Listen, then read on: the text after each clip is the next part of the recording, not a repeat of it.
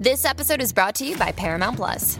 Get in, loser! Mean Girls is now streaming on Paramount Plus. Join Katie Heron as she meets the plastics in Tina Fey's new twist on the modern classic. Get ready for more of the rumors, backstabbing, and jokes you loved from the original movie with some fetch surprises. Rated PG 13.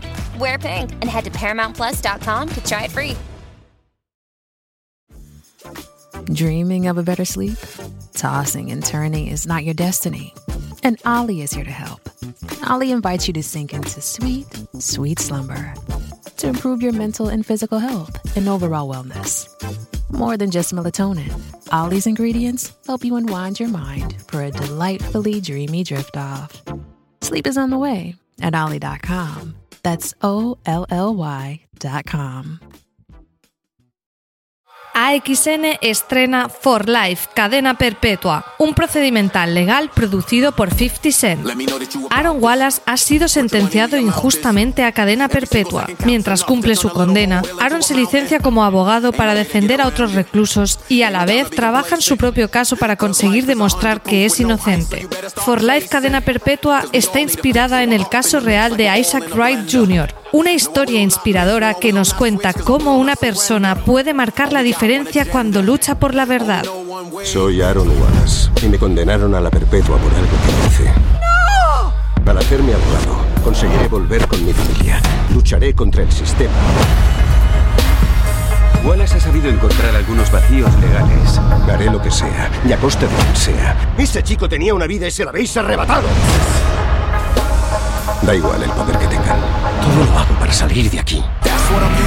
El próximo jueves 27 de febrero a las 23 horas no te pierdas el estreno de For Life, cadena perpetua en AXN.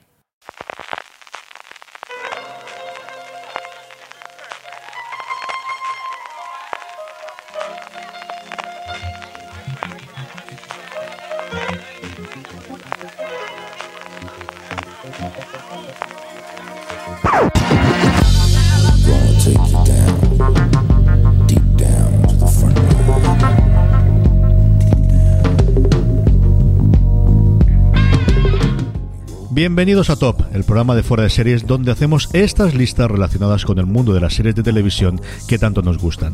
Hoy, pues el top más arriesgado, con más que más amigos nos va a granjear entre el resto de la gente, entre nuestros queridos oyentes, porque vamos a hacer el top de los mejores finales de series. Así que aviso ya desde el principio, brigada del spoiler, gente que le tengáis pánico y pavor, aquellos que vais a ver las series de los años 50, 40 años después, huid, huid, mirad después el listado como mucho si queréis ver los mejores finales de series porque hombre, a cada uno de nosotros intentará no contar o quizás no destripar, pero evidentemente cosas se nos van a escapar cuando vamos a hablar de los mejores finales de televisión. Este top vamos a hacerlo entre este que os habla CJ Navas y me acompañan para ello para hacerlo Marina Such. Marina, ¿cómo estamos? Muy bien, ¿qué tal? Y también Valentina Morillo. Hacía un porrón que no hacíamos un programa los tres. Estoy mirando aquí en Skype y a lo tonto, lo tonto, hacía un par de mesecitos que no hablamos los tres juntos, ¿eh? Ya. Sí, hace bastante que no coincidíamos. Y nos gusta coincidir en tops un poco complicados. Sí, sí, sí. La verdad es que, Marina, mira que había cosas sencillas para hacerlas y nos tocan siempre los trabajos más complicados, ¿eh? Bueno, más que más complicados, los que los que vienen con controversia. Porque siempre que se hace un top de los mejores finales, siempre surge alguien de ¿y por qué no habéis metido tal? Eh, por supuesto, siempre saldrá él. ¿Y por qué no está más alto el final de dos metros bajo tierra? Ya sabéis. Ese va a ser Alberto Rey, por otro lado. O sea que tampoco penséis que estamos hablando solamente de vosotros. El primero que nos va a decir eso y cómo no está o cómo deja de estar va a ser nuestros propios compañeros. Como es norma de la casa, hablamos, si queréis, un poquito de, cómo hemos hecho el top, cuántas vueltas le hemos dado y luego cuánto vamos a decir de spoilers a la hora de comentar cada una de las series. Valentina, ¿te ha costado mucho hacer este top? No me ha costado mucho, y, pero este es el top más mm, como el, el que he hecho menos... es- que no me importa mucho, eh, 10, Ujú. 9, 8, en qué posición están las series. Todos me parecen buenos finales. He elegido, por supuesto, finales que me han gustado a mí. Eh, también coincide porque tengo buen gusto en que son buenos finales de serie, objetivamente. Ala, ala, quítate, quítate el polvo, ¿vale? empezamos fuerte, empezamos fuerte. Por supuesto, si estamos hablando de mejores finales de series, son de series que he visto completas. También es importante que me acuerde de los finales, porque tenía algunos en la lista que decían, me acuerdo más o menos, pero en realidad no recuerdo demasiado el último episodio, esta no la pongo. Y tengo también comedias, dramas, em, cadenas, tengo un procedimental, y mm, un poquito de todo, creo. Marina, en tu caso, ¿cómo ha sido? ¿Muy complicado? ¿Muy complicado encontrar el orden? ¿El encontrar las 10 que ha sido más complejo? Encontrar el orden ha sido un poco, un poco complicado, pero luego me, pasa también un poco como Valen, ¿eh? que están en este orden, pero podrían estar en, en, otro, en otro cualquiera. Y mm, he tirado de memoria pero al final he tenido que, como a lo largo de, los años, he acabado haciendo un montón de listas de los mejores finales de serie, eh, los finales más polémicos, pues he tenido que tirar un poco de esas listas para acordarme, porque luego había algunos que yo sé que me gustaron mucho y de los que no me acordaba. O sea que creo, creo que no me voy a dejar en el tintero ninguno, ninguno de los eh, fundamentales para mí, porque esto es, esto es muy personal, evidentemente. Yo había hecho una lista inicial de 13, creo recordar que eran inicialmente cuando, cuando la empecé, y luego me puse a trastear un poquito de internet y encontré una más, que además sí que va a estar dentro del top 10. Luego, si acaso digo cuál es, que, que se me había pasado por completo y recuerdo eh, vivamente tenerlo. Luego, eh, todo lo que tengo son series, no tengo ni una sola miniserie, porque creo que al final, cuando hablamos de finales, hablamos más de, ese recorrido que hemos tenido y cómo cierra la serie, más que que algo que está planteado desde el principio como una historia que, que empieza y que concluye, sea por antología, por temporada, o sea simplemente una miniserie de una única temporada. Y luego sigue intentando hacer, pues eso que me gusta de unir series, ¿no? De, juntar series que creo que tienen sentidos eh, similares, o al menos mi percepción cuando vi esos finales fueron similares. En fin, ya lo veréis ahora en cuanto nos metamos dentro de nada en faena. Cosa que vamos a empezar a hacer. Eso es un, un eufemismo para trampa, ¿no? No, no, no, no. Yo nunca digo dos en el mismo. Lo que hago es que la décima y la novena están relacionadas y que son similares y ya está. Ah, vale, no, vale. No tanto como meter. No es meterse a calzador 14 series dentro del mismo hueco porque quiero decir 14 y no tenía huecos. No. Eso alguna vez lo he hecho. Yo no. vamos, líbreme de mí el ser primero que tira esta piedra, porque alguna vez lo habré hecho, pero no, en este caso es más, ahora lo veréis, combinar eh, puestos similares con series que más o menos, al menos de, lo que yo recuerdo del final o por el tono de la serie, a mí me parecen de una forma similar. Vamos a empezar ya con ello. Vamos a ir con ello. Marina Such, ¿cuál es tu décimo final de serie favorito de todos los tiempos? Pues el décimo es de una comedia británica que yo creo que se ha quedado un poquito en el olvido. Eh, su, título original es Blackadder, La víbora negra, eh, creo que eh, nuestros oyentes eh, de Cataluña y de, la comunidad valenciana seguramente la conocerán por el título que tenía por la emisión allí en las autonómicas, que era El Escurso Negra. Y mm, esta es una, comedia bastante curiosa porque tuvo cuatro temporadas. En cada temporada veíamos al personaje de Rowan Atkinson en una, en una época distinta. Era, era un, personaje distinto, siempre eran todos descendientes del primero.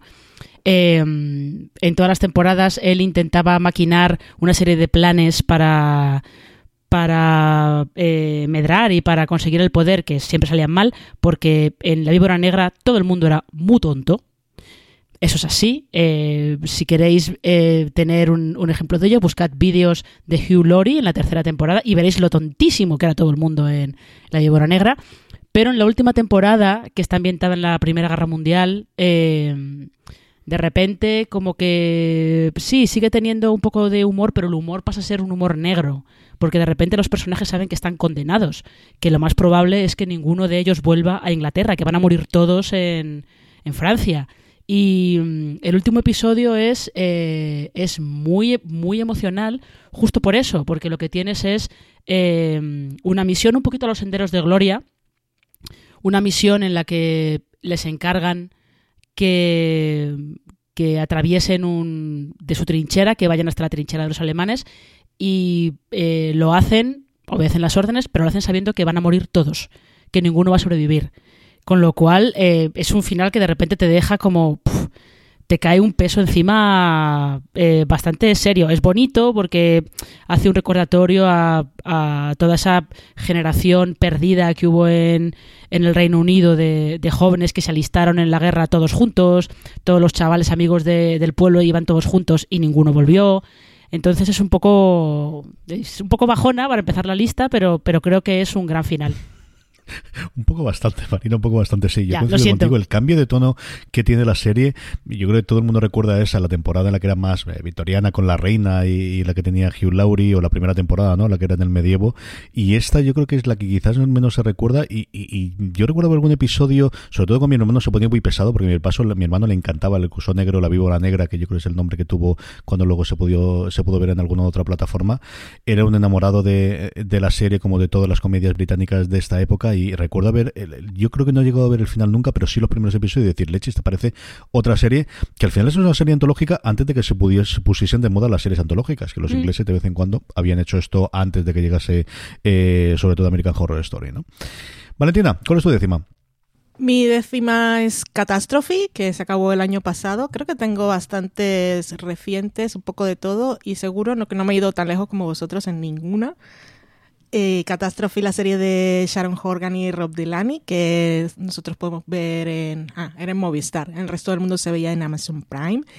Y el final, el final fue bonito, fue perfecto para la serie, fue romántico, fue divertido como ellos tuvo un homenaje a Carrie Fisher, que la actriz interpretaba a la madre de Rob y, nos dejó, dejó este planeta en la, penúltima temporada y le hicieron un homenaje muy bonito, pero sobre todo la, escena final fue, fue tan perfecta para la serie que tuvo referencias al primer episodio y a esa forma en la que ellos empezaron esa pareja. Y mm, eh, sí, era total, era, fue un final bastante circular y muy romántico. Incluso dejó para la gente que le gustan más los finales que se pueden teorizar.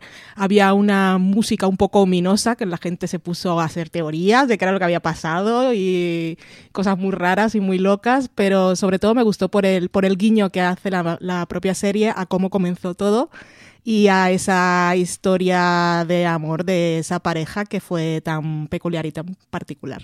Esta es una de las que tengo yo pendiente porque vi la primera temporada, me encantó y a partir de ahí, de estas que se van quedando en, los resquicios y se quedan en el hueco y, sé que Lorena sí que la ha seguido viendo a lo largo del tiempo y la tengo pendiente. Dios sabe, para la jubilación, como decía mi padre cuando grababa las cosas. Pues cuando te jubiles y la veas la vas a disfrutar un montón. y además las temporadas son cortitas porque ¿Mm? es eh, rollo británico, así que te la acaba pronto. La jubilación se te va a hacer corta con catástrofe. Le tengo muchas ganas, de verdad que le tengo muchas ganas.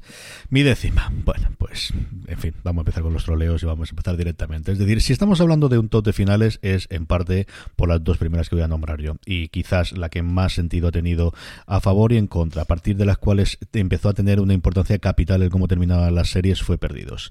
Y Perdidos tiene todos los grandes problemas su última temporada, mucho más que su final a mi modo de ver, tiene todos los problemas del mundo el final, especialmente ese tapón de la de la bañera del, del último que sigo volviéndome loco como ocurría en ese último episodio, pero el final sigue teniendo momentos sencillamente memorables, ¿no? Y el momento de, de, de, Sawyer con Juliet y, similares, eh, leche, yo me sigo acordando de ellos y me sigue poniendo la, piel erizada. Así que, perdidos por lo que supuso en su momento, detenernos a todos en la pantalla, incluso a las 3 de la mañana para verlo eh, de aquella forma eh, aquí en España, de lo que ha supuesto después para los finales de, cualquier serie, la importancia capital que han tenido los finales después de, ello y porque, qué leches, seguía siendo un gran cierre en determinadas cosas para uno de los personajes, es mi décima eh, final de, serie favorito de todos los tiempos. Y con esto nos quedan ya tres oyentes, Marina, así que a partir de ahora no hay ningún problema. Ya ahora ya, que haya puesto perdidos, ya, no hay ningún problema ninguno. Estamos, estamos en familia. estamos los que queremos que estar. ¿eh? Claro, los buenos. Eh, yo coincido contigo, CJ. El, el problema de perdidos no es el final, sino que es la última temporada. El final yo creo que está bastante bien.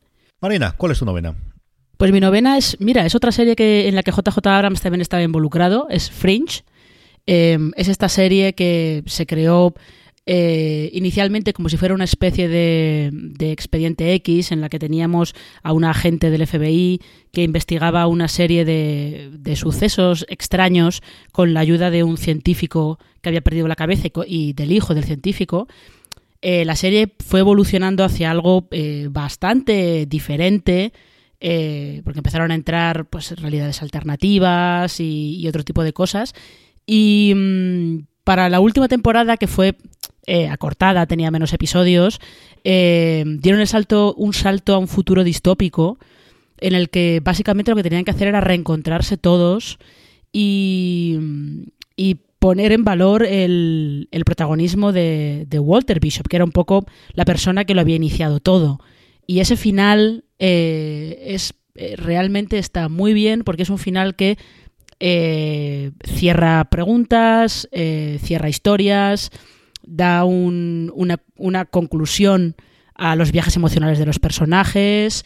Em, está muy bien y además es un final de los que de los que cumple con, con algo que, con lo que yo estoy muy de acuerdo, es algo que decía, no sé si vosotros os acordáis de, de un blog que había hace tiempo que se llamaba By the Way, que llevaban eh, Monse e Irene, y ellas decían que los, el final de una serie está para despedirse. No está para resolver teorías ni cuestiones eh, ni cuestiones súper importantes. Eso hay que hacerlo antes.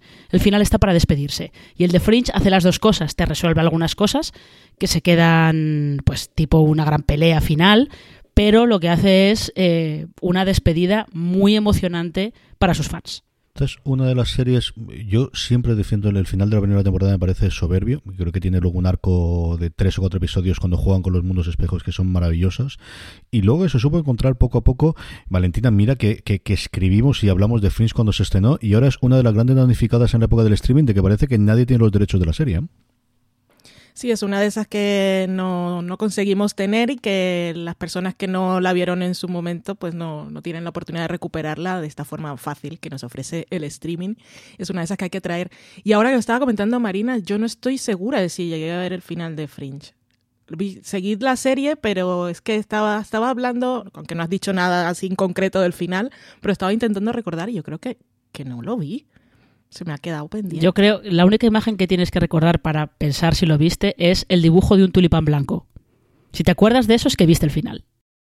Valen, ¿cuál es la que sí que vistes y por tanto está en el puesto número 9 tuyo de mejor final? esta sí, esta sí, esta sí que la he visto. Este, esta la vi. Es un, es un final reciente, bastante reciente, de hace solo unos meses. Cuando escribí la crítica en Fuera de Series, dije que iba a pasar a la historia, por lo menos a la mía, como uno de los mejores finales de serie. Y unos meses después sigue ahí. Así que aquí está, es el final de Mr. Robot, que tuvo una grandísima cuarta temporada. Que yo, una de las cosas que le agradeceré siempre a Fuera de Series, aparte del trabajo de poder compartir la vida con vosotros, es que por deberes me, me puse a ver la tercera temporada para escribir de la cuarta y fue mi, mi mejor decisión del año pasado.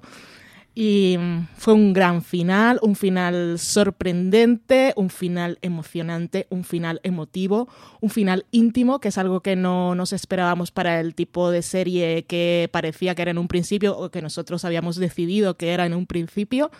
Un final concentrado en dos personajes, con una escena de esos dos personajes y bueno, es que bueno, yo no voy a, voy a cuidarme mucho con los spoilers. Yo sé que es una de esas series que es difícil convencer a la gente que se ponga a verla ahora, porque sí, pero como la recomendamos tanto, igual vamos dejando ahí la idea o la mosquita que vaya diciendo de vez en cuando cuando no tengáis nada que ver, voy a darle una oportunidad a Mr. Robot y una gran razón para muchas personas es saber que las series tienen un buen final y en este caso lo tiene y aparte también tiene eso que, comentaba ahora Marina, que es una despedida y también una despedida para los espectadores y que nos incluyen en ese final. Y el Goodbye Friend a Mr. Robot yo lo sigo considerando uno de los grandes finales de las series. Ya es una serie que va a costar que la gente se, se enganche ahora, pues, por, lo que se ha hablado de ella, pero yo creo que es una serie que sobreviviría mucho mejor a esa supuesta caída que evidentemente se produjo en, en, repercusión y en relevancia de la serie en la segunda temporada. Yo creo que ahora viendo la continuación, yo creo que, que ese valle no es tan importante de la primera a la segunda temporada, más aún si lo ves, no de atracón, pero al menos viendo un par de episodios al, al, al día o si lo coges un fin de semana y ves cuatro o cinco, yo creo que no se va a notar tanto la diferencia y sobre todo no vas a tener tanto tiempo de meterte en Introducing Royal Caribbean's newest ship, Icon of the Seas, the ultimate family vacation. The ultimate six slides, eight neighborhoods, zero compromise vacation. The ultimate never done that, can't wait to do it vacation. The ultimate chillin' by a different pool every day of the week vacation. This is the icon of vacations. Icon of the Seas, arriving in 2024. Book today. Come seek the Royal Caribbean. Ships Registry Bahamas. It's only a kick, a jump, a block. It's only a serve. It's only a tackle, a run. It's only for the fans. After all, it's only pressure. You got this. Adidas. Internet y descubrir que yo creo que es el gran efecto de verle las, las costuras a lo que están construyendo en esa segunda temporada, que yo creo es donde abandonó el 80% de la audiencia. Ahora, los que nos quedamos disfrutamos muchísimo, yo personalmente de la segunda temporada, desde luego la tercera, y como decía Valentina, de la cuarta, que ha sido una sorpresa la grandísima temporada que ha tenido la cuarta y última temporada de Mr. Robot. Si con Perdidos estallaron todos los males con el final, no fue la primera. Eh, hubo una serie antes que, especialmente en Estados Unidos, bueno, pues se, se escribió y se habló de todo con el final de ella. Es cierto que cuando viendo ya redes sociales, pues el efecto no fue tan grande como pudo ocurrir cuando se estrenó el final de Los Soprano. Y ese fundido en negro, que ya es historia viva de la televisión, y ese mirar frame a frame posteriormente de qué ocurría, qué ocurría con la familia, qué ocurría con Tony y qué ocurría. Y luego, por otro lado, es un episodio del que se habla muy poco y ocurre un montón de cosas y de un montón de cosas relevantes en ese último episodio, incluido esa sonar de Journey, que al final, quieras que no, el Don't Stand Believing eh, también se ha utilizado en como cuatro o cinco episodios. En el primero de Glee que yo recuerdo memoria, en Los Soprano y sé que hay alguna más importante. Es la serie que de alguna forma marcó el, el que las series podían ser algo más de lo que venía a ser entretenimiento antes. Es de las que marcó el tipo de hacer un determinado tipo de drama con antihéroes durante los siguientes 14 o 15 años de la televisión y es uno de los finales que 30 o 40 años cuando se abren de los mejores finales o en general de los finales de series seguirá apareciendo el final de Los Soprano. Creo que la serie es mejor en otros momentos, tuvo temporadas mucho más brillantes que la última, que está muy lastrada de vamos a intentar cerrarla o vamos a ver qué ocurre con estos últimos episodios, de intentar hacer dos temporadas en uno, pero aún así, el final de Los Soprano, a mi modo de ver, es uno de los que tiene que estar siempre cuando hablemos de los mejores finales de series, por lo que es y por lo que representó para las series de televisión. Esa es mi novena final de series de todos los tiempos, Los Soprano. Marina, vamos con el 8. Pues en el 8 yo me voy a ir muy atrás, ¿eh? ¿eh? Cuando digo muy atrás es muy atrás. Eh, porque el final de Los Soprano, que yo recuerdo que fue el típico de cuando se emitió, no le gustó a nadie y luego la gente fue cambiando de opinión, se iba pensando en él y lo volvía a ver y se pasaba un poco el calentón inicial. Eh, yo creo que el, antecesor de todos esos finales polémicos de los de qué demonios me estás contando es eh, el final de, del prisionero. Que esta es verdad que es miniseries, esta serie de finales de los 60 que creó Patrick McGuhan Mm, que nos cuenta la historia de un tipo, suponemos que trabaja para los servicios de inteligencia británicos, al que secuestran y lo, llevan a una villa en la que le quitan el nombre y le dejan con un número, que es eh, el número 6. Y mm, es, una, es una serie que es curioso porque eh, solo son 17 episodios, pero tiene como dos partes muy claras y en la segunda parte se va haciendo muy psicodélica, muy críptica y cuando llega al final, el final es de los de si lo ves, no te lo crees. Porque es un final en el que eh, es todo muy abstracto, eh, no te resuelve nada. Cuando digo nada es nada, ni siquiera sabes cuál es el nombre real del número 6. ¿Mm? Eh, y que lo que sí consigue es dejarte un montón de imágenes bailando en la cabeza y te deja con una sensación un poco extraña de ¿qué he visto? ¿Qué me, qué me has querido contar? ¿Y qué he visto hasta ahora? O sea, ¿qué acaba de pasar en esta serie? Eh, y yo creo que teniendo en cuenta que El Prisionero tiene, ha tenido mucha influencia en, series pues como Perdidos, mismamente. The Good Place. The Place, eh, incluso Battlestar Galáctica, es una serie muy influyente y que se ha visto poco porque, bueno, está editada en DVD, pero las ediciones de DVD en el Reino Unido hay unas cuantas, pero aquí a España no llegan, no llegan tanto. Eh, es un final de los de te explota la cabeza. Es una serie deliciosa, esos 17 episodios que decía eh, Marina. Si podéis encontrar la versión en Blu-ray, vale la pena porque se grabó en cine y entonces tiene la suficiente calidad a día de hoy para poder hacerlo en, si no en 4K, sí que en, calidad Blu-ray. Es una, si no habéis visto ningún episodio, una cosa delirante. Yo defiendo la, la versión que hizo MC, no me pareció tan mala, aunque la gente que le gusta la serie original reniega totalmente de ella, pero la original es una idea de pelota absoluta y total de Van Wuhan con todos los problemas que tiene de qué episodio va adelante y detrás, porque se metió de forma distinta en Inglaterra, que en Canadá, que en Estados Unidos, que un pequeño desastre, pero de verdad si podéis verla, esta es para cogerla con tranquilidad en verano y, y empaparse a día de hoy que podemos ver teorías y cosas en internet, vale la pena. Algo tenemos que hacer en algún aniversario del prisionero en fuera de series, porque es una serie desde luego para comentar y para hablar un montón de ella. Valentina, tu octava. Mi octava es una es una de mis series favoritas y es una suerte que una de tus series favoritas también tenga uno de los finales que más te gusta. Y en este caso es Buffy la cazavampiros, que tuvo un último episodio muy épico con momentos de humor que yo siempre tengo por ahí, que de vez en cuando me lo pongo de fondo de pantalla, una imagen de Buffy que tiene detrás una caricatura de Ángel. Bueno, los que han visto la serie se acordarán de ese momento que fue bastante ridículo.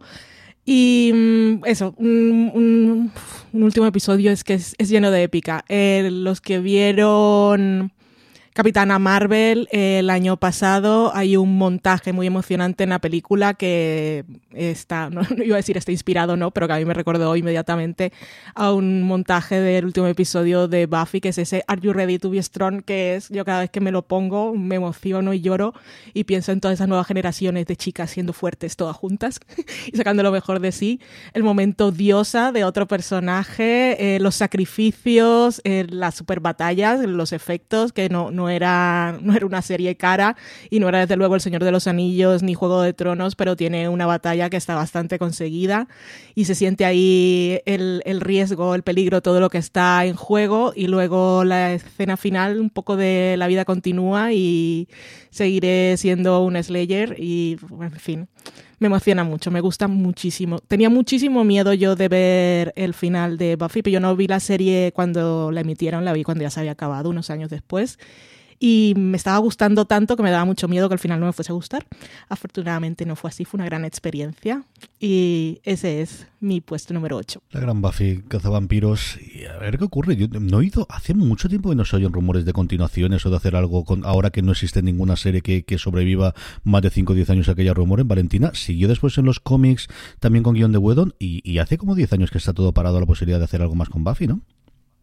Está paradísimo, salieron, ha, salido varias veces el, el, rumor. Recuerdo que de los primeros, cuando estaba yo en The TV Slayer, por cierto, recuerdo que íbamos a dar una noticia que había rumor de un reboot y la protagonista iba a ser la rubia de Glee, que no me acuerdo el nombre de la y eso no me parecía muy bien, pero, pero no, no, no ha salido nada que podrían hacer. Eh, y hace pocos años, eh, dos o tres o cuatro, igual, que se iba a ser un, una reimaginación pero como la idea era que no iba a estar Whedon, quedó un poco la cosa ahí vamos a dejarla en el cajón porque no hubo mucha emoción por parte de, del fandom. Dice, no queremos... Es que es complicado, tendrías que hacer algo nuevo o, o utilizar los cómics y lo que ha continuado después, porque plantearte ahora hacer un reboot de Buffy sería pues un poco tontería. Porque, porque sigue siendo reciente y porque estuvo muy bien y volver a contar la historia con otra gente, mm, en fin, bueno, siempre pasan cosas y al final terminan saliendo porque ahora hay tanta gente queriendo producir mm. que por algún lado saldrá, pero no hay nada así muy oficial. Sí, aquí desde luego es si se atreven a hacerlo sin, sin al menos el apoyo explícito de Wedon, ya no, no hay que ser como guionista o como showrunner, que va a estar más complicado. Eh, si se atreven a hacerlo, no sé cómo estará el tema de derechos, si lo tendrá Fox como tal, o si lo tendrá repartido, o lo tendrán en alguna agencia, o no sé si ahora dependerá de Disney dentro, no sé exactamente cómo estará el invento ahí. Mi octava, mi octava es un final de serie que yo creo que en las listas de mucha gente estaría mucho más alto y yo lo he puesto aquí porque creo que tiene que estar, pero porque al final, pues algo similar a lo que decía antes eh, Marina en cuanto a que el final se tiene que despedir. En este caso es, para mí el final de Breaking Bad, que es lo que ocupa el puesto número 8, es el antepenúltimo episodio. Para mí el final de Breaking Bad fue Ozymandias y luego lo que tenemos son dos epílogos. Eso hace que si fuese a hablar de Ozymandias estaría mucho más arriba, es posiblemente mi episodio favorito de series de televisión de siempre, pero el final de Breaking Bad está en el octavo puesto. Es un gran cierre a la historia de epílogo de un Walter White que ya hemos visto despedirse de todo lo que tenía que hacer, en el que ya al menos ha dado la cara y, se ha mm, revelado o, él se ha dado cuenta o él ha asumido que nunca fue el pobre profesor que él se quería hacer pasar, sino que siempre ha sido, pues eso, el Walter White. Otra cosa es que tenía la posibilidad o no de, de serlo en su, en su vida, que siempre ha querido ser Heisenberg, siempre ha querido ser ese alter ego y que siempre lo ha sido en su medida de sus posibilidades. Dicho eso, el cierre, bueno, pues tiene como, como curiosidad el, el, el follón en el que se metieron los propios guionistas, y si oís entrevistas con ellos lo confiesan, con el apertura de la última temporada y esa eh, ametralladora que encontraba dentro del, del coche, que yo creo que lo encuentro una salida bastante más que digna. Creo que es un gran y digno cierre para la serie, que como os digo, creo que tuvo un mucho mejor episodio en el antepenúltimo y luego esa continuación a modo de más epílogo todavía que hemos visto, visto recientemente con la película El Camino con, con el personaje de Aaron Paul. Pero sigue siendo pues una de las series que mejor han cerrado al final el, arco de su protagonista, de la que si siempre se pone en contra el final de Perdidos, se suele ensalzar el de Breaking Bad, yo creo que ni tanto ni tan calvo, que cada cosa en su respectivo lugar, pero no deja de estar en el puesto número 8 de mis mejores finales de series de toda la época. Marina, tu séptimo. Eh, mi séptima va a ser un poco una rareza. Este lo he cambiado de última hora, ¿eh? ¿eh? Pero mi séptimo es un final que en realidad no es demasiado final, porque deja un mogollón de cosas en el aire, que es eh, el final de Twin Peaks, pero no el de la segunda temporada de Twin Peaks, sino el final final de Twin Peaks, el, de Twin Peaks The Return, este, este regreso que David Lynch y Mark Frost hicieron para Showtime eh, hace tres años. Y mm, el último episodio es que eh, es, es, no está muy claro si ellos esperaban o confiaban en poder continuar la historia, en poder contar más de la historia, o si simplemente querían que eso se quedara así, tal y como se queda, que se queda con, eh, sí, te desvelamos algunas cosas de qué está pasando realmente en Twin Peaks, pero por otro lado, pues te dejamos con mogollón de, respuestas abiertas y creo que es, un poco también lo que era lo que era Twin Peaks y el, modus operandi de David Lynch Así que eh, me parece que es un final eh, perfecto para, la propuesta que ellos habían hecho. Y desde luego es eh, inquietante, es perturbador, es, es desasosegante, lo tiene todo. Es aburridísimo lo que es lo que es el de retorno. Yo no pude con ella. ¿eh? Confieso que llegué hasta mitad de la temporada y a partir de ahí no pude. Y sé que los que siguieron al final, esto es anatema para todo el mundo que le gusta Twin Peaks. Llegué hasta mitad y dije, no, lo es siento, que tengo mucha cosa que ver este año. Es que es, café café para muy cafeteros, es Twin Peaks. Sí, sí, no, sí, yo de verdad que venía mentalizado, ¿eh? Y los primeros episodios me gustaron muchísimo, muchísimo, muchísimo. Era el año además, acuérdate que se estrenó Legión y que tuvieron ahí tres o cuatro episodios en el que a ver, a ver quién puede hacerlo más grande, ¿no? Y a ver quién puede hacer las locuras más grande en pantalla. Pues no, duré siete episodios. Valentina, ¿tú llegaste a ver algo de Twin Peaks? ¿Te gustó algo o no? Yo me vi otra vez Twin Peaks, bueno, dije vi otra vez, pero cuando vi las dos las temporadas originales me di cuenta que en realidad nunca la había visto completa, pero anyway, vi las dos temporadas y la película antes de ver la serie. Vi la serie religiosamente, me hice tarta de cereza en dos o tres noches. Y, y, vi el final, pero no me acuerdo. Lo único que me acuerdo, lo que, lo que más recuerdo del retorno este es a Laura Dern y el personaje que interpretaba, que era todo maravilloso. Pero el final final, ahora estaba hablando Marina y no y este sí lo vi, pero no me acuerdo cuál fue el final. Así que no puedo decir si sí o si no, pero sí, sí que vi la serie, vamos. Dinos ahora, ya que estamos tu séptima, Valentina, seguimos adelante con el top. Pues mi séptima es eh, Fleabag que mm, serie cortita, que se ha hablado mucho de ella, ya los que la han querido ver supongo que la vieron porque hemos hablado hasta la saciedad. Y el último episodio a mí me gustó mucho, se centra en parte en la relación de Fleabag y Claire. Y luego un momento ahí en una parada de autobús que no nos da lo que eh, seguramente estábamos esperando que ocurriera, pero que es el final que necesitaba el personaje y mm, a nivel emocional le da un gran cierre y sobre todo también me gusta aquí la parte de la complicidad con el espectador, que es la ruptura de la cuarta pared tuvo un sentido en la primera temporada de Fleabag, tuvo otro en la segunda y en ese final final pues fue perfecto porque la, la serie se acaba pero ¿cómo acabas una serie como Fleabag? No puede ser una gran revelación, ni un super giro, ni, ni nada súper estridente. Es ella ha hecho un viaje, ha llegado hasta una parada en su destino y lo mejor es que nosotros sabemos como espectadores que la hemos ayudado en ese viaje, o es la idea que me deja a mí ese saludo final. Y lo más importante es que la serie se ha acabado, pero nosotros sabemos que ella va a estar bien y a, mí me sigue emocionando solamente pensar en el final y hablar de él. Mm. Así que ahí está. Fleabag es la séptima para Valentina y para mí la séptima, pues si antes os decía que Breaking Bad, para mí el, el, gran episodio del final es el antepenúltimo en mi serie favorita de siempre, que es The Shield.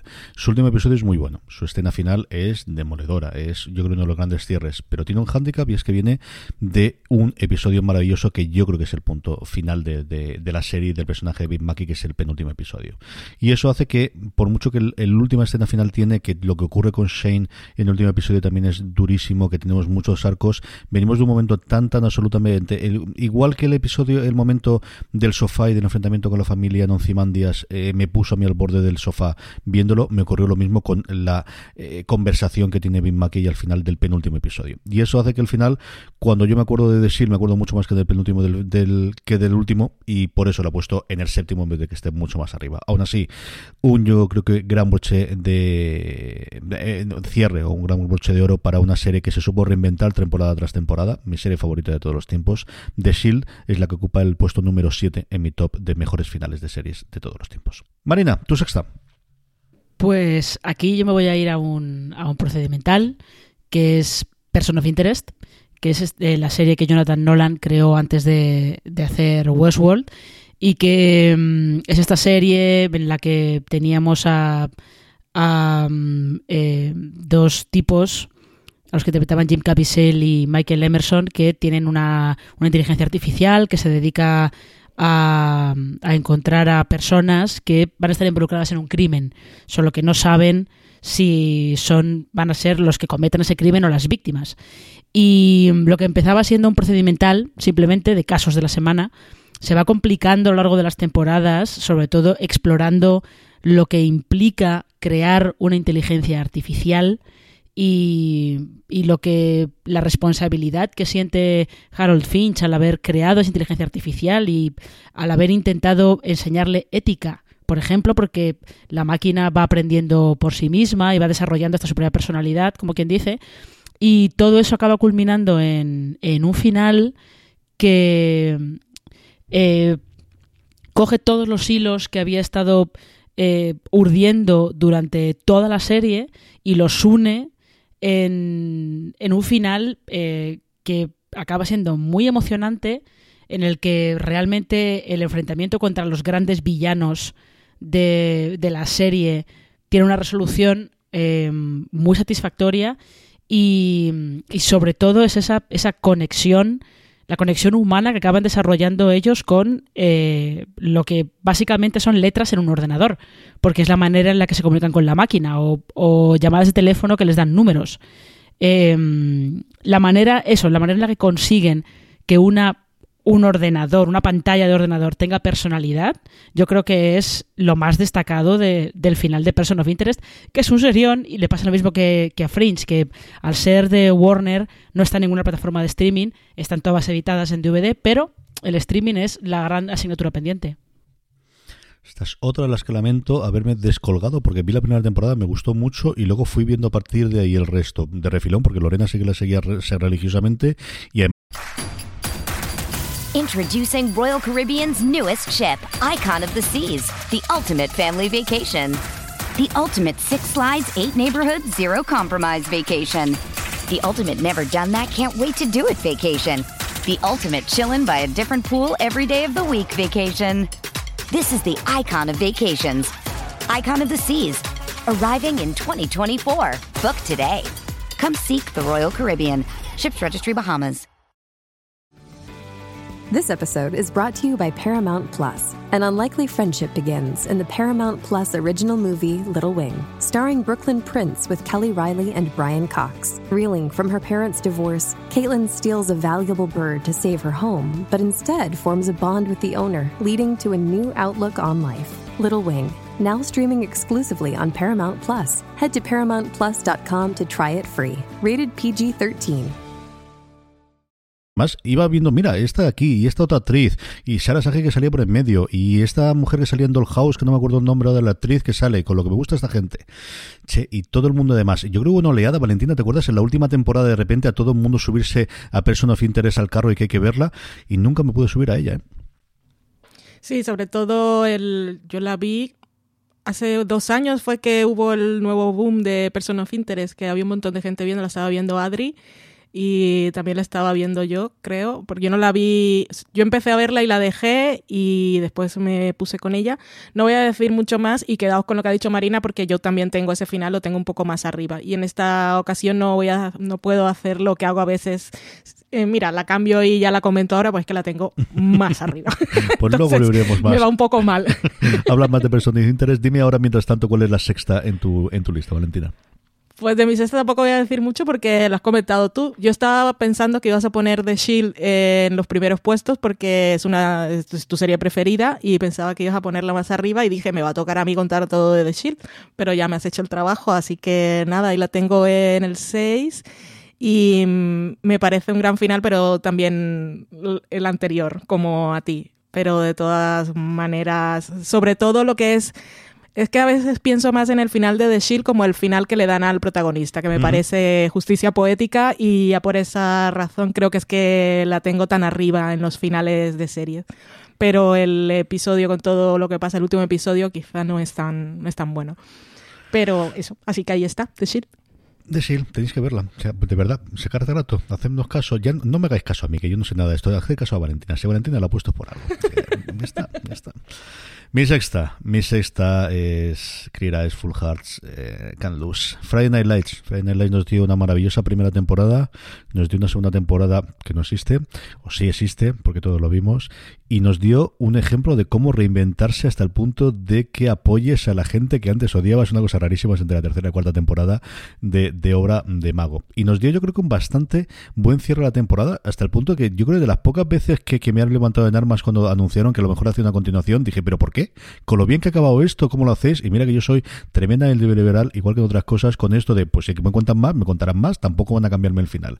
Pero no sé, me vi en ese momento de que no quería saber nada más de todo el, el, el grupo de, amigos y de familia, ¿no? De, parte de mi familia. Es una serie que además eh, yo siempre recordaré muchísimo cariño. Es una serie que veíamos mi mujer y yo justo al empezar a salir. Yo creo que es la primera serie en la que empezamos a verlos juntos y que empezamos a, cuando yo le aficioné a las series de verlas eh, de forma recurrente y uno detrás de otro y, em, empezando con la oleada, pues eso, en el, hace 12, eh, 13 años perfectamente de esto.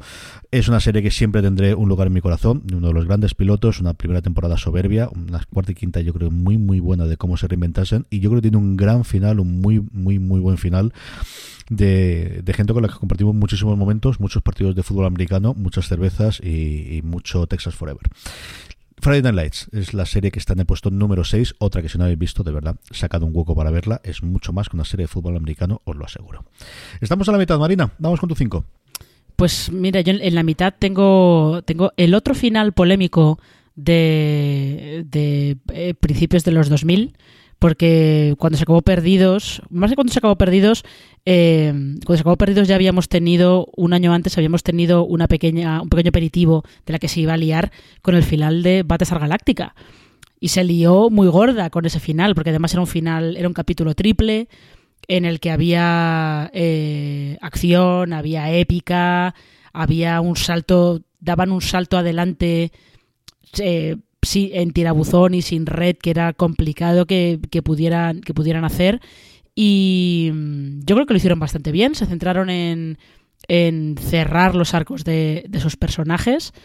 Eh, es de esos finales que, que, tienen un poco, siguen esta cosa de los finales circulares que les encantan a los guionistas estadounidenses, sobre todo, de que mm, eh, el final tenga algún tipo de contacto con el, con el principio de la serie pero yo estoy muy a favor de, del final de Battlestar Galáctica, de todos los interrogantes que dejaron sin resolver, eh, de todo, de todo, incluso de, de, ese epílogo que también creó, creó mucha, mucha polémica por cómo conectaba la serie con, con nuestro, con el mundo real, como quien dice. Y a mí me pareció, me pareció estupendo, me pareció estupendo sobre todo porque mantuvo el tono de, perdón, mantuvo el tono de, toda la serie. Eh, es una serie en la que eh, una vez que destruyen una gran nave Cylon, no es eh, no, no, lo, no, te lo presentan como algo épico, te lo presentan como una tragedia y están destruyendo una de las naves de los villanos. Con lo cual, mantener ese tono hasta el final creo que, que es la principal virtud, virtud que tuvo.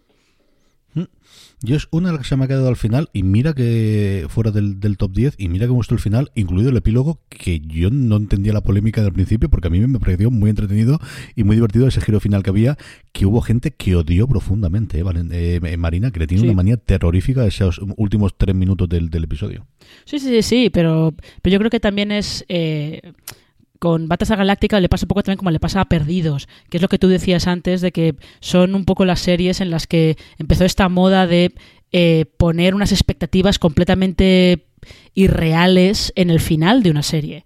Sobre todo en el, en el sentido de no me está gustando la serie, pero la veo hasta el final porque a lo mejor el final lo arregla. No, no lo va a arreglar. Si la serie no te gusta, el final no va a arreglar nada porque no te va a gustar, evidentemente. Valentina, ¿cuál es tu quinta?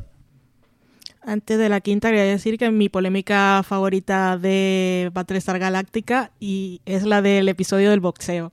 Que sé que eso siempre divide a la gente y es la única polémica, creo, que en la que a mí me gusta entrar y la que yo podría sacar por voluntad propia en una conversación, porque yo la confrontación no me gusta mucho. y cuando empiezan a ponerse las cosas peliagudas, yo prefiero hacerme la loca y si se está hablando de un tema que me parece muy sensible, me pongo a cantar en mi mente por no meterme a discutir. Pero esto, mira, lo saco cada vez que puedo porque es que no puedo con ese episodio. El final parece muy bien, pero ese episodio no lo soporto. Muy mal. Pero muy mal. Ahí, ahí, tú y yo tendríamos, tendríamos un problema porque a mí me parece un gran episodio. Es que ah, yo pienso en la logística, porque hay muchas cosas en juego y se ponen todos ahí a, poner en el ring a toda la gente que necesitan para hacer el resto de cosas. ¿Eh? Y si hay un ataque en ese momento, ¿qué, qué pasa? ¿Qué hay? Entonces no puedo superarlo. Que no es el día. Claro. Habrá día para, atacar, pero claro. Se hace un gila. se hace un gila. Es que ahora, ahora nos viene mal. No, podéis. Mañana. Mañana, a eso de las 12, más o menos, o así. Ponen el calendario, estamos ocupados. Los ataques para luego. Muy bien, mi quinto. Mi quinto es Parks and Recreation que mm, tuvo una, una, gran última temporada, pero el último episodio fue, un, fue un, un, homenaje y una despedida a todos los personajes. Y sobre todo para nosotros los espectadores nos dieron la oportunidad de, de echar un vistazo a cómo iba a ser el futuro de todos y que, que, no puede ser de otra manera porque es la gente de Parks and Recreation y se merecen lo mejor de lo mejor. Y con muchos momentos de humor también que siempre venían patrocinados por Jerry, pero antes de, ese gran final también nos habían regalado escenas súper bonitas de Leslie Ron, Leslie April y pues no sé.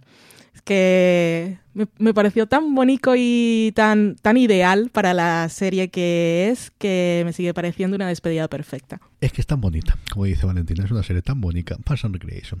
Mi quinta. Mi quinta es de Americans. Y de Americans es la que se me había olvidado en el primer barrido que había hecho. Y mira que la vimos recientemente. De ah. Americans siempre fue junto con una que al final he dejado también con dolor y conversación fuera, que, que fue eh, Haltan Cash Fire, porque creo que nuevamente el, golpe moral te lo da antes del, último episodio, en torno a la mitad de la, de la última temporada. Que también se me olvidó. Eh, siempre lo ocurrió con The Americans. Tenía unas ganas locas de que volviese. Veía el primer episodio, el segundo se me quedaba atrasado, el tercero, y de repente me tenía que pegar al atracón para ver toda la temporada. No me ocurrió en la última porque quería llegar al último episodio habiéndolo visto todo. Y yo creo que cumplió con creces ese, ese destino que íbamos a tener de los personajes. Y tiene dos o tres escenas, la escena del parking que es la primera que la que creíamos que iba a ser la gran escena del episodio hasta que llegó el tren. Y el momento del tren y ese With or Without You de, de U2, que jamás volveré a escuchar una puñetera canción de U2 que llevo 30 años escuchando, recordándola, pues hasta desde entonces siempre será para mí la, la canción de cierre de The Americans. Es otra de esas pequeñas joyas que si no habéis visto tenéis que ver. The Americans es una maravilla de serie desde su piloto, que yo defiendo muchísimo siempre. Es mucho más con historia de espías eh, rusos infiltrados en Estados Unidos, que lo es, es quizás de las mejores reflexiones, análisis, comentarios, como queráis, sobre la vida en pareja. Eso sí, con dos espías, sí, pues sí, es lo que tiene esto. De lo que puede ser un matrimonio, lo que puede ser una familia o lo que mm, eh, puede ser el que los niños vayan creciendo. Me parece una de las mejores series, desde luego, que nos ha dado la televisión. The Americans es la que ocupa el puesto número 5 en los mejores finales de series en mi top. Marina, tu cuarta. Pues yo aquí me voy a ir a, una comedia, eh, que es 30 Rock que justo eh, si antes Valen ha mencionado Parks and Recreation, un poco, eran un poco como las dos que tenía NBC en, en aquella época, mediados de los 2000. Eh, una como Parks and Recreation que tenía como mucho, mucho corazón, unos personajes muy entrañables, y luego 30 Rock que era una máquina de chistes, porque eran chistes uno detrás del otro. Y lo curioso es que esa máquina de chistes, cuando llega el último episodio, eh, de repente adquiere todo como una, una emoción y realmente yo la tengo en el cuarto lugar solamente, solamente por la última escena, que es esa escena maravillosa de Jenna Maroney cantando The Rural Juror The Musical, que es una canción completamente absurda, ridícula, con una letra incomprensible, pero tú ves a Jane Krakowski cantándola con tanto sentimiento, llorando a lágrima viva mientras la está cantando, que es, bueno, debe ser de mis escenas favoritas de cualquier final de serie de todos los tiempos. ¿Qué, qué, qué, qué, cuánto salimos ganando de que la NBC tuviese ese desastre durante tantos años, Valentina? Eh? Qué maravilla fue aquello. Qué cantidad de series sí, hemos no... gracias a eso.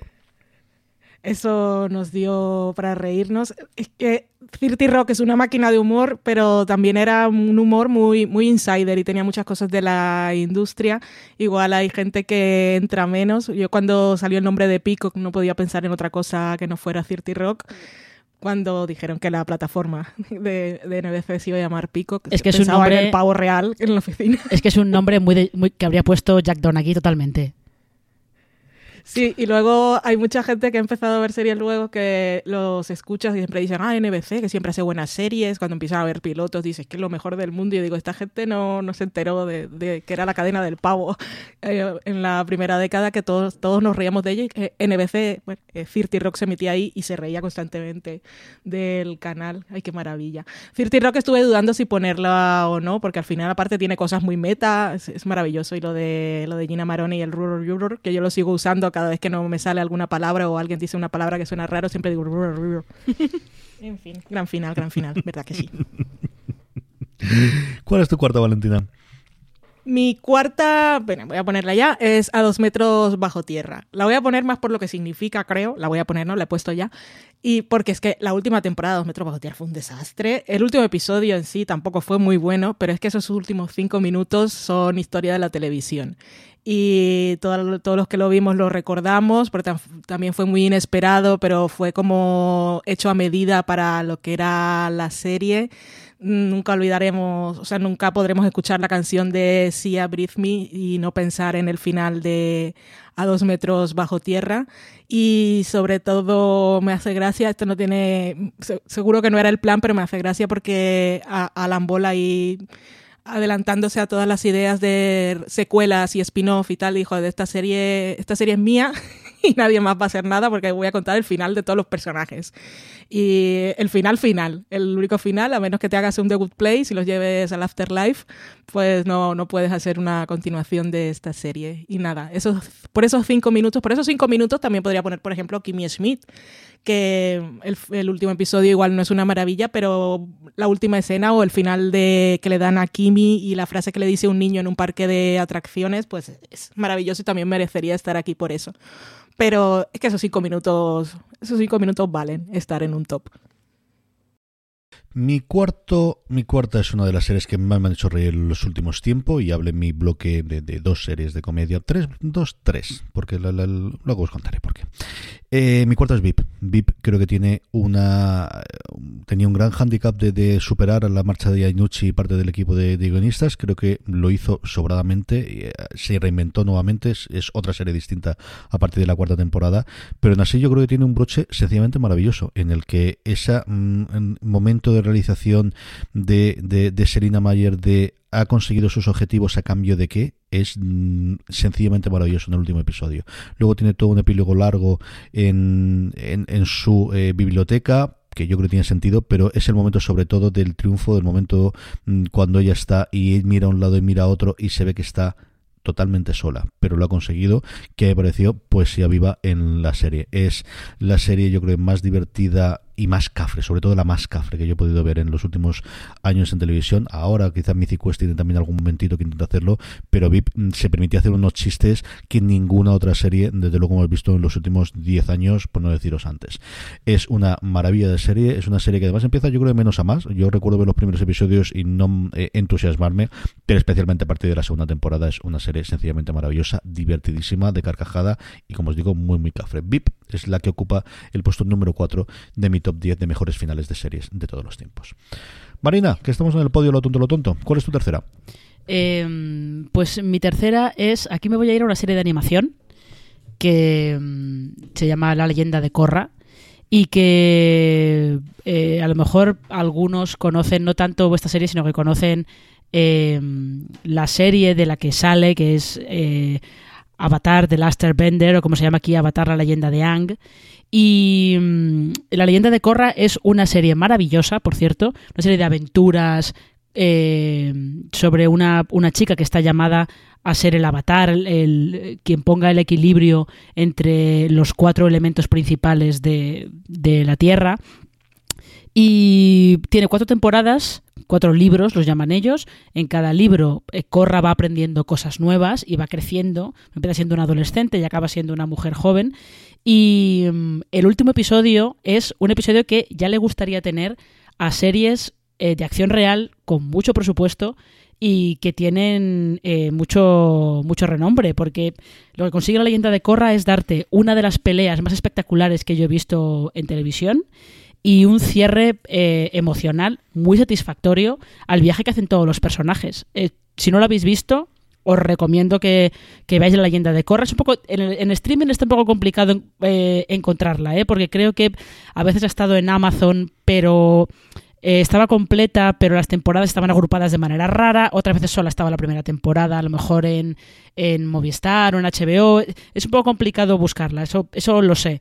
Pero de verdad que merece mucho la pena y sobre todo porque tiene un final eh, perfecto.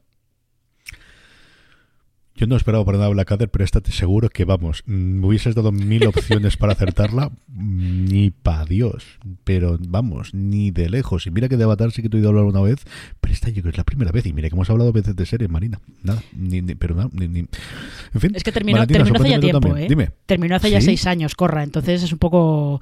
Es un poco... será, fin, será por eso. Yo esa la tengo en mi lista por escuchar mucho a Marina hablar de, de ella. Sí, pues mira, yo creo que de, de, de, de Airbender sí que lo he oído muchas veces y de Avatar, pero de Corra igual sí, no sé, ya no me hagáis caso, si es que eh, no se puede controlar todo lo que decimos, que decimos muchas cosas. Eso también es verdad, eso también es verdad. Valentina, ¿cuál es tu tercera?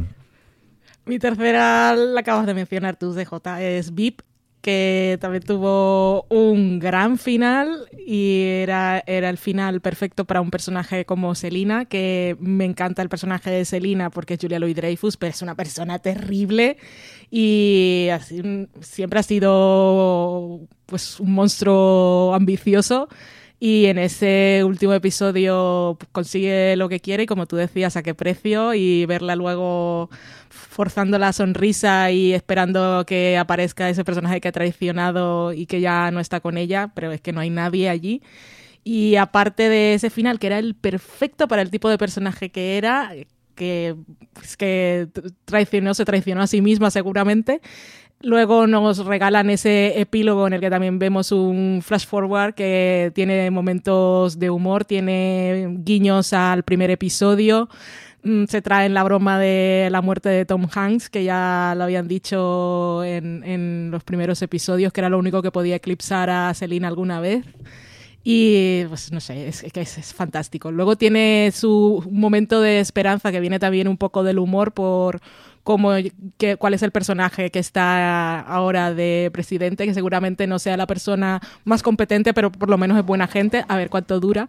Pero, en fin, es que VIP fue una gran comedia y ese último episodio fue pero les quedó muy bien hilado y no es fácil acabar las comedias, aunque hemos tenido algunas en el top. Así que cuando lo hacen bien, lo hacen muy bien y por eso están en los tops finales de serie. Mi tercera, pues igual que Valentina ha nombrado VIP, que lo ha nombrado antes, yo nombro la que eh, previamente estaba en el puesto número 5 de lista de Valentina, que es mi adorada Parks and Recreation. Yo creo que tiene una última temporada soberbia, como fueron todas en general a partir de la segunda temporada especialmente, con un gran cierre para eh, todos esos personajes que eran pues ya parte de mi familia cuando me tuve que despedir de ellos, que es lo que hice. Es una de mis series favoritas de siempre, es mi comedia favorita de siempre, es una serie que yo recuerdo ver siempre con sonrisa. Lorena siempre me decía lo que te ríes con esta serie, lo que te divierte. Y ya no solamente que me divertía, me reía, es que me congraciaba. Es decir, yo salía siendo mejor persona después de ver 22 minutos de Parks and Recreation. Y me lo notaba, y de verdad que lo sentía. Parks and Recreation es una pequeña joya, si no la habéis visto hasta ahora. Es otra que tenéis que ver sí o sí hasta el final. Qué, gran final y qué gran despedida a, todos esos eh, amigos que hicimos en, en Pony, Indiana. Marina, tu segunda. Eh, aquí esta, es un poco una opción un poco peculiar, pero es un poco peculiar porque es una serie cancelada. Eh, lo que pasa es que eh, la cancelaron y de alguna manera, como era una serie que estaba narrada por, por una voz en off, tenían un narrador, la voz del narrador como que le da cierre, ¿no? Consiguieron que a través de, esa opción tuviera un cierre y esa serie es Pushing Daisies. Eh, que eh, se queda al final como un poco... Se quedan muchas tramas en el aire, evidentemente, pero a través de esa, de esa voz en off te van dando como cierto cierre, te va contando un poco dónde van los personajes, qué va a pasar. Creo que tuvieron tiempo de, rodar algunas escenas que cerraban el viaje de todos esos personajes. Eh, y sobre todo tiene una frase que a mí me parece que es muy que es muy representativa de muchos de estos, finales, que era algo así como que eh, los finales no son donde terminamos, sino que son donde empezamos. Como dado a entender que, bueno, sí, que de, del pastelero y de Chuck a lo mejor has visto el final de esta historia, pero eh, eso, ese final implica el inicio de una historia nueva para ellos. Entonces me parece que teniendo en cuenta que estaba cancelada y que tuvieron muy poco tiempo para poder sacarse de la manga un cierre más o menos satisfactorio, eh, le salió muy bien, bastante, bastante mejor de, lo que se podía esperar. Si Fringe ha sido complicada y, ha pasado y no hay forma, Pushing Daisies, de la que hablamos y se habló muchísimo, al menos en nuestros círculos Valentina cuando se estrenó, esta sí que, vamos, a día de hoy yo no sé ni sabría dónde se puede encontrar, ni si se llegó a editar en DVD en español, ni absolutamente nada, pero es una serie de la que hablamos mucho con su momento cuando se estrenó. Sí, yo creo que en DVD no lo sé, pero en plataformas no está porque yo la estuve buscando para, para verla, para verla bien, porque la vi un poco, que no la vi tal como se iba emitiendo y no la tengo muy fresca. No es porque me haya saltado episodios, sino porque igual tardaba mucho en ver uno y otro y tengo la historia un poco así. Anyway, que sé que no está. Son, hay tan, cuando se pongan por lo que sea, arreglar los acuerdos que sean y saquen, comiencen a sacar del cajón todas estas series más o menos recientes que están tan olvidadas, la gente va a dejar de ver todos los estrenos. Porque yo creo que se ponen a ver todo lo que sale por la necesidad de ver series, pero cuando empiecen a ver que, que hay tantas cosas buenas por ahí que están escondidas, yo creo que va a ser un gran descubrimiento. Está, está eh, perdona, está, ah, editada en DVD en español, ¿eh? se editó hace, hace algún tiempo. Valen, ¿cuál es la que está en el puesto número 2? Mi 2 es el que hablaba Marina antes, que es, que es Person of Interest, que la vi pues mm, recientemente, se puede decir, hace un par de años, o el año pasado, que ya no me acuerdo, bueno, en fin. Y mm, es que me sorprendió mucho encontrarme con lo que me encontré y el viví mucho, la viví intensamente esta serie, ¿eh? porque pegué un atracón que no podía ver otra cosa, solo quería verla. Y el final, el, episodio final me gustó muchísimo porque fue bastante épico y hubo giros, sacrificios y bueno, no, no, puedo decir nada porque es el final y ya Marina os contó todo lo que hay que saber de la serie, se lo voy a decir Team Machine Forever. Mi dos, mi dos, yo recuerdo cuando se hablaba de los finales, siempre salía a colación los espectadores que había tenido el final de MASH y como durante muchísimo tiempo fue ya no la serie más vista o el episodio más visto, sino lo más visto en la televisión americana. Luego diversas Super Bowl recientes lo, lo fueron batiendo, eh, fundamentalmente pues eso. Incluso creo que algún personaje, algún partido de, de final de, de, conferencia, pero fundamentalmente la Super Bowl. Pero 106 millones de personas, eh, con ochenta y tantos millones de, de, hogares aproximadamente, lo vieron en su momento el episodio. Y más, y por eso os decía antes que, que había hecho una combinación de dos o tres comedias, dependiendo de cómo lo veas, porque más era una comedia es una comida por momentos hilarantes. Es una comida que yo he visto desde principio a final, de los primeros regalos que yo recuerdo en la época dorada de la edición de DVDs que yo eh, le hice a mi mujer, porque ella le, tenía muchas ganas de ver la serie, ella siempre le gustó las series médicas y tenía ganas de ver más. Se la regalé y la vimos entera. Todas y cada una de las 13 temporadas creo que, que tenía, o 11 temporadas eh, ahora de cabeza. Y el último episodio es un episodio largo, es un episodio eh, de hora y media aproximadamente, que empieza con media hora, que es de lo más dramático, lo más mm, mm, desasosegante de lo que más me ha hecho un golpe en el, en el pecho cuando lo vi, de cualquier serie que haya visto. Eh, algo le pasa a Hawkeye eh, inicialmente que yo no, o, no lo había oído o si lo había leído en su momento se me había olvidado. No lo esperaba para absolutamente nada. Esto que ocurre de que a veces la mejor, el momento más dramático te lo da una comedia, el momento más divertido te lo da un drama, eso me ocurrió con el principio de más. A partir de ahí es vuelve a ser un gran episodio más divertido y sobre todo de despedida. Este sí es un episodio en el que poco a poco te vas despidiendo de todos los personajes de los que siguen quedando, porque muchos de ellos se fueron yendo conforme la, la serie va adelante.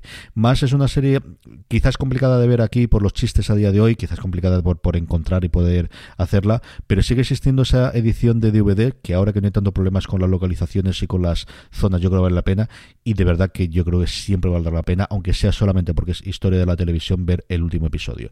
No creo que tenga el mismo efecto que si has visto, pues eso, 200 horas con estos personajes previamente, como fue mi caso, que si la ves de que si la ves desde el principio, pero ese Goodbye, Farewell, and Amen, que es el último episodio, es de verdad una verdadera maravilla. Lo sigo recordando como si fuese ahora el, el, cómo me se me quedó el cuerpo después de los primeros 20, 30 minutos de ese episodio, y eso hace que esté en el puesto número 2 de mis mejores finales de series de todos los tiempos. Esa es una de las que tengo súper pendientes. Yo no vi nada en su momento y mm. luego siempre he tenido la curiosidad de verla porque es historia de la televisión, pero es que las 11 temporadas se echan para atrás. Son muchas, son muchas. Yo ahora no lo podría hacer. Yo sé que, fue un momento en el que teníamos posibilidad de hacerlas y sin menos críos y con menos responsabilidades. Ahora a lo mejor en verano podría cogerla una o dos temporadas, pero hay tantísima oferta que yo sé que es complicado pero hay momentos en los que la serie es sencillamente maravillosa. A partir, es más de chiste las primeras temporadas, luego con Alan Alda a partir de la quinta, sexta empieza a ser mucho más social y tiene otro tipo de humor diferente, pero yo creo que también funciona muy, muy bien. Es una serie eh, espectacular, tiene momentos eh, gloriosos gloriosos. Marina, que lo tonto, lo tonto hemos terminado esto, ¿cuál está en el puesto número uno? Pues eh, tengo una serie que has mencionado tú antes, que es The Americans. Y como lo has mencionado tú antes, pues tampoco voy a añadir mucho más a, lo que ya has dicho, porque es eh, está muy bien descrita. Es una serie que en realidad va sobre eh, la dificultad de mantener una relación de pareja durante mucho tiempo, y sobre todo cuando hay niños y los niños crecen y, y, va habiendo otro tipo de, preocupaciones, solo que en este caso además eh, los Jennings tienen encima el problema, entre comillas, de que son espías rusos infiltrados en Estados Unidos en los, 80. Y, efectivamente el, último capítulo es un cierre fantástico y sobre todo es un cierre fantástico eh, bastante eh, sobrio. Toda la serie siempre fue muy sobria y ese final es muy sobrio. Hay mucha tensión, pero no hay nada especialmente espectacular. Eh, yo creo que hasta podemos decir que es como muy ruso, ¿no? Porque tienes todo el rato la sensación de esto no va a acabar bien, pero no va a acabar bien en el sentido de todo el mundo va a morir, sino emocionalmente no va a acabar bien. Y, yo creo que es eh, era la mejor manera que tenían de poder cerrar las seis temporadas que habían estado contando hasta ahora. Un final maravilloso, como seguro que es la que ocupa también el puesto número uno de Valentina Morillo. Valentina, ¿cuál es la que está en el número uno? En mi número uno tengo The Leftovers, fue un final que mm, me encantó. Yo tuve una relación complicada con la serie en la primera temporada, la segunda la vi porque sí, empecé a verla porque sí, pero después quedé atrapada. Y ese último episodio para mí fue, mm, no sé, es como queda tanto a un poco que el espectador elige creer lo que quiera creer, así como los personajes, es un poco también como Mr. Robot, que al final toda la historia, que también podía ser muy grandilocuente o pasaban muchas cosas o había demasiados elementos, al final se centra en, en dos personajes y en esa necesidad de conexión, en el amor y es un final de dos personas escuchando la historia que tiene que contar el otro y eligiendo creer lo que quiere creer, por lo que es lo que mejor le va para continuar viviendo y sobre todo que era un final, fue un final abierto, un final que no daba respuestas de ninguna manera. Creo que eso fue lo que más me gustó, sobre todo porque quien estaba detrás, que era Lindelof, y con toda, todos los líos que le habían formado con su otra serie, podías pensar que igual iba a caer a, a la presión del público y no, contó, contó la historia que quería contar y dio un final bastante abierto y al final nadie se quejó, lo cual me parece, me parece maravilloso pero no sé, creo, no sé si grabé, si grabamos nosotros tres el review del Stovers. Sé que estaba con CJ, pero no sé si estabas tú también, Marina, ¿te acuerdas? La verdad es que no lo recuerdo. No lo recuerdo. Porque, bueno, en cualquier, de cualquier forma, yo creo que eras tú, pero si no, os remito a, ese podcast porque ahí hablamos largo y tendido de, de, de qué nos pareció el final o qué nos pareció a cada uno y yo creo es uno de los de los podcasts aunque no me acuerdo si estabas tú o no Marina recuerdo que la conversación fue muy fue bastante interesante y bastante emotiva o sea si habéis visto la serie y no habéis escuchado el programa cualquier cosa que yo pueda decir pues se queda corto aparte de que porque no puedo hablar con spoilers y es una gran limitación, pues os recomiendo que escuchéis ese programa.